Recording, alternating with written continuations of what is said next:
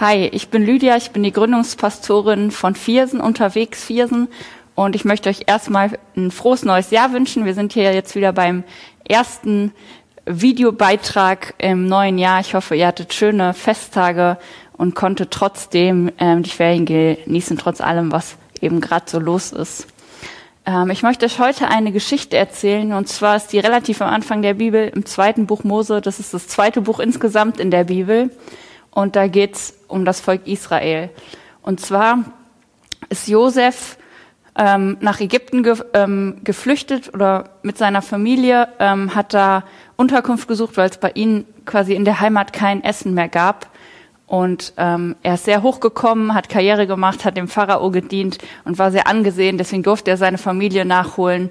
Ähm, die konnten da arbeiten und waren gut versorgt. Nur kam irgendwann ein Pharao-Wechsel und ähm, der fühlte sich bedroht durch die Israeliten, durch äh, alle Nachkommen von Josef und fing an, sie in Lohnarbeit zu stecken, also zu versklaven.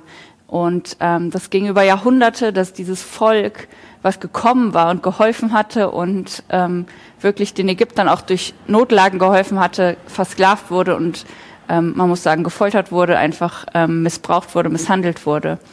Und ähm, immer wieder ähm, kommt in den Texten, also ist alles aus dem zweiten Buch Mose, die ersten Kapitel vor, dass sie einfach äh, gelitten haben, dass sie geklagt haben. Und es ging so weit, diese Angst von diesem Pharao, dass dieses Volk so gewachsen war, steht irgendwann, dass ähm, es 600.000 Männer waren und die Frauen und Kinder waren noch nicht mal gezählt, also schon eine große Menge.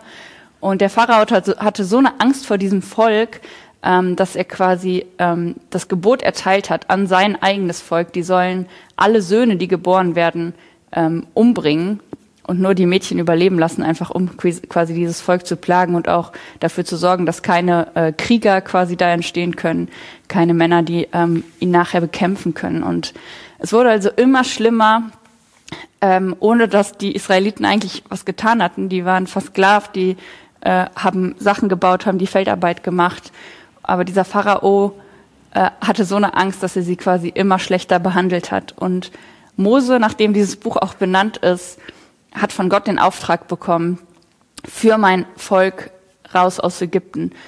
Und nach einigem Hin und Her ist Mose zum Pharao gegangen und hat angefangen, mit ihm zu verhandeln. Und äh, der Pharao hat gesagt, auf gar keinen Fall, äh, ihr dürft nicht gehen, ich brauche euch. Ähm, und hat dann sogar noch schlimmere Bedingungen quasi auf das Volk gelegt, sodass die, die Israeliten, das eigene Volk von Mose quasi gesagt haben, warum hast du das gemacht? Bist du irre? Ähm, wir hatten schon schlechte Bedingungen, jetzt sind die Bedingungen noch schlimmer. Ähm, es steht in dem Text später, dass die 430 Jahre in Ägypten waren. Das heißt, die kannten nichts anderes. Die Generationen vorher waren schon lange gestorben, die noch ihr eigenes Land gekannt hatten. Die waren unter den Ägyptern und die waren die, die noch lebten, waren schon immer versklavt. Das heißt, die lebten in dieser Krise. Diese Krise war die Normalität. Äh, ich weiß nicht, wie das bei euch so ist. Ich, mir rutscht öfter raus, dass ich so sage, oh, wenn Corona vorbei ist oder vor Corona. Also ich erinnere mich noch an die Zeit vor der Krise. Und ich glaube daran, dass es eine Zeit nach der Krise gibt, in der wir gerade stecken. Aber für die Israeliten zu der Zeit gab es das nicht.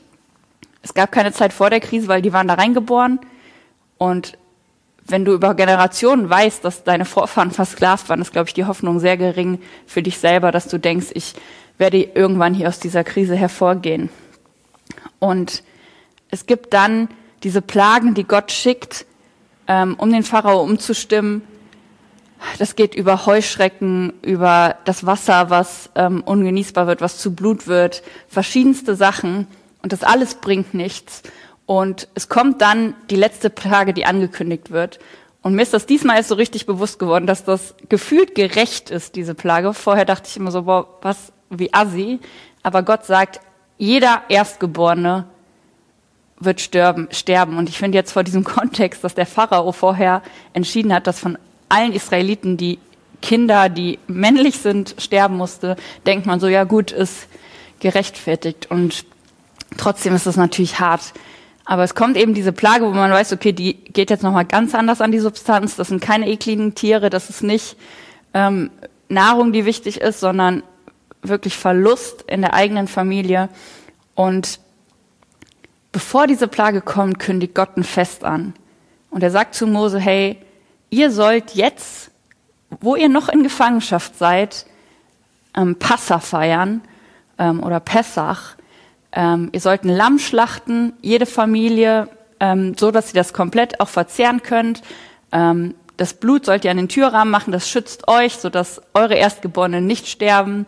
Und ihr sollt ähm, das essen und daran gedenken, was ich getan habe. Und zu dem Moment hat Gott gefühlt noch nichts getan.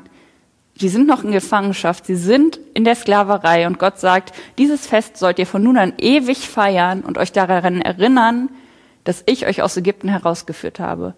Und ich finde das so krass, dass Gott sagt, guckt jetzt schon darauf, was ich tun werde, vertraut darauf, feiert dieses Fest, weil ihr daran glaubt, dass ich ähm, euch retten werde, dass ich euch aus Ägypten herausführe. Und sie schlachten die Lämmer und sie essen ungesäuertes Brot und Gott sagt schon ganz genau, wie sie in den kommenden Jahren das auch feiern sollen. Und es wird heute noch so gefeiert. Und die Plage kommt, die Erstgeborenen von ganz Ägypten sterben. Und der Pharao sagt, haut bloß ab. Ich will gar nicht wissen, was noch kommt. Geht, geht so schnell ihr könnt, nehmt alles mit, was ihr tragen könnt, ist mir egal. Und die Israeliten ziehen heraus aus Ägypten. Und vorher ist schon festgelegt, hey, einmal im Jahr, eine Woche lang, sollt ihr eure Nahrung umstellen, sollt ihr daran gedenken, was ich getan habe. Ihr sollt nicht einfach verdrängen und vergessen, diese Krise, in der ihr gelebt habt, diese Jahrhunderte von Unterdrückung, sondern ihr sollt einmal im Jahr zurückschauen, euch an die Krise erinnern, euch aber auch daran erinnern, dass ich euch herausgeführt habe, dass ich, euer starker Gott, mit euch aus Ägypten herausgegangen bin. Und das steht in Kapitel 13, Vers 8, also die Erklärung von dem Fest und warum Gott das gemacht hat. Und er sagt weiter, erklärt auch immer wieder euren Kindern, warum ihr das macht und dass ihr euch daran erinnert, was Gott für euch getan hat. Also das steht persönlich, erklärt euren Kindern, was Gott für dich selber getan hat. Also nicht nur diese Befreiung des ganzen Volkes, sondern Gott sagt, hey, erinnere dich daran, was ich für dich getan habe. Und wir finden das noch häufiger in der Bibel oder bei den Israeliten, dass Gott ihnen sagt, hey, erinnert euch, guckt zurück, rennt nicht einfach weg, weil es endlich geschafft ist, sondern guckt zurück. Ich habe schon mal darüber gesprochen, nachdem die Israeliten 40 Jahre später den Jordan durchqueren, dass sie Gedenksteine aufstellen sollten, die auch mitnehmen sollten, damit die immer was haben, was sie angucken können, um sich zu erinnern. Ähm, da, da sagt Gott, dass hey, guckt zurück, erinnert euch. Ähm, es gibt das Fest Purim, was die Juden auch heute noch feiern, wo daran erinnert wird, dass ähm, Esther mit Gottes Hilfe die Juden im Persischen Reich äh, gerettet hat, die ähm, alle umkommen sollten. Und immer wieder finden wir solche Momente, wo Gott sagt, hey, erinnert euch, was ich getan habe. Und ich muss zugeben, ich habe keinen einzigen Tag in meinem Jahreskalender, wo zum Beispiel steht, Krise so und so, gedenkt daran, da hat Gott dich rausgeführt. Oder Gottes Tat Nummer 23, ähm, da hat Gott dir beigestanden, da hat Gott dich versorgt. Und ich glaube, das ist schade, weil wir feiern unseren Geburtstag und wir feiern äh, Weihnachten, wo wir daran gedenken, so was Gott getan hat, aber da waren wir nicht persönlich dabei. Ähm, und ich glaube, das ist echt was, was wir mitnehmen können, zu sagen, hey, ich will mich daran erinnern, wo ich Gott erlebe und das feiern und auch immer wieder feiern, um meine Perspektive zu wechseln, um nicht zu schauen, wie groß ist die Krise oder wie schlecht geht es mir gerade, sondern was hat Gott schon getan? Und das zeigt ja auch, was kann Gott wieder tun. Ich muss sagen, ich bin immer schneller dabei zu meckern und zu jammern. Das merke ich auch jetzt. Ähm, alleine auf dem Hinweg hierhin habe ich mich direkt wieder über einen Autofahrer aufgeregt, der auf dem Fahrradweg stand, so wo ich gestern diese Predigt vorbereitet habe, wo ich so mir überlegt habe, hey, es ist wichtig, auf die guten Sachen zu schauen. Und man rutscht da immer wieder rein. Und die Israeliten hatten jedes Recht dazu, ähm, zu sagen, wir hängen da irgendwie in dieser Krise. 400 Jahre lang wurden wir gequält und trotzdem haben sie dieses Fest gefeiert und sich erinnert. Und wie ich schon gesagt habe, das Problem ist, dass wir oft genug reinrutschen, glaube ich, ich zumindestens. vielleicht geht's euch auch so, diese negativen Sachen, das geht so schnell. Ähm, und so habe ich gemerkt, hey, ich brauche Erinnerungen. Ähm, das habe ich durch die Bibel gemerkt, weil Gott immer wieder sagt, hey, schafft euch Erinnerungen, aber auch weil ich selber gemerkt habe. Und ich trage kaum Schmuck, aber ich habe diese zwei Armbänder immer eigentlich an. Also die kann ich gar nicht abnehmen. Die duschen mit, die sind immer dabei. Und das sind beides Armbänder mit einer Bedeutung. Das hier habe ich immer aus einem Urlaub, in dem ich am besten entspannen kann und wo ich einfach merke, dass es so richtig Zeit aufzutanken. Und das Armband erinnert mich daran, versuch das auch im Alltag, die Momente zu nehmen, wo du auftankst, wo du ähm, nicht nur einfach am Handy Pause machst, weil das ist keine richtige Pause, das äh, merke ich leider oft genug, sondern wo ich zum Beispiel rausgehe, wo ich die Natur genieße. Das passiert auch in diesem Urlaub. Und dieses Armband ist von einem Zeltlager, ähm, wo ich einmal im Jahr mitarbeite äh, mit Kindern, was so die Woche ist, wo ich vorher immer weiß, du wirst Gott intensiv erleben ähm, und wo ich nachher immer rausgehe, obwohl das die anstrengendste Woche des Jahres ist und wo ich rausgehe trotzdem so erfüllt, weil ich einfach gesehen habe, Gott wirkt ganz praktisch. Da haben Kinder gebetet abends irgendwie, hey Gott, ich wünsche mir Chili con Carne und am nächsten Tag gab es zufällig Chili con Carne. Oder die haben für Apfelsaft gebetet, wir haben da nie Saft, es gibt Tee und Wasser und auf einmal gab's, äh, wurde Apfelsaft vorbeigebracht.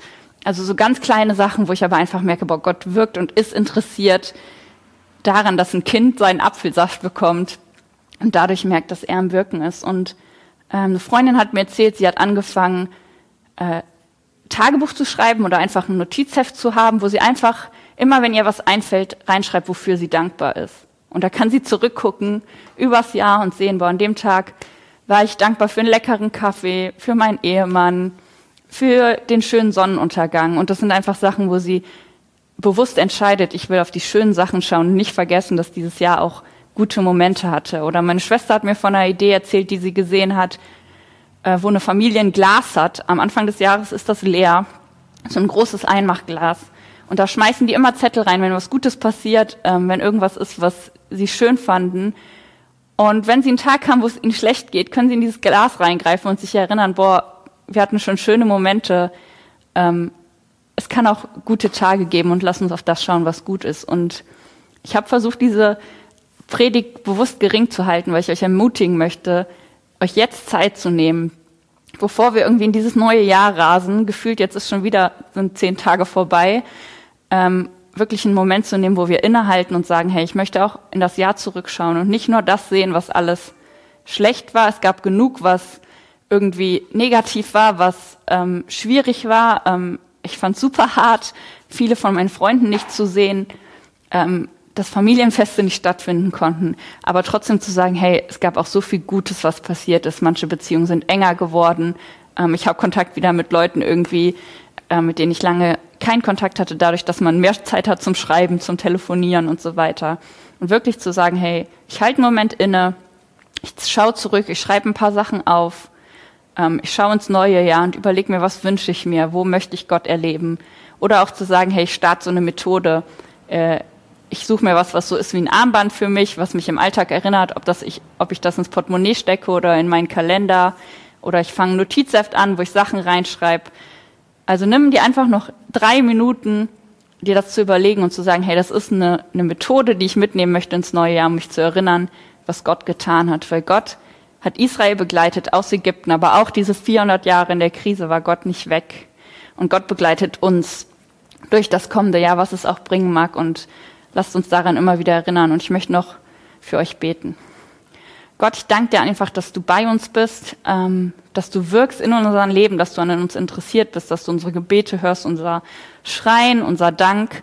Und ich möchte dich einfach bitten für jeden Einzelnen, der hier gerade ähm, zuschaut, der sich das anguckt, ähm, dass du ihn begegnest und dass du ähm, ihnen Momente schaffst, ähm, wo sie dich sehen, wo sie dich erleben und dass sie echt für dieses neue Jahr ihre Perspektive darauf richten können, was gut ist und nicht nur auf das, was schlecht ist. Amen. Ich wünsche euch eine super Woche.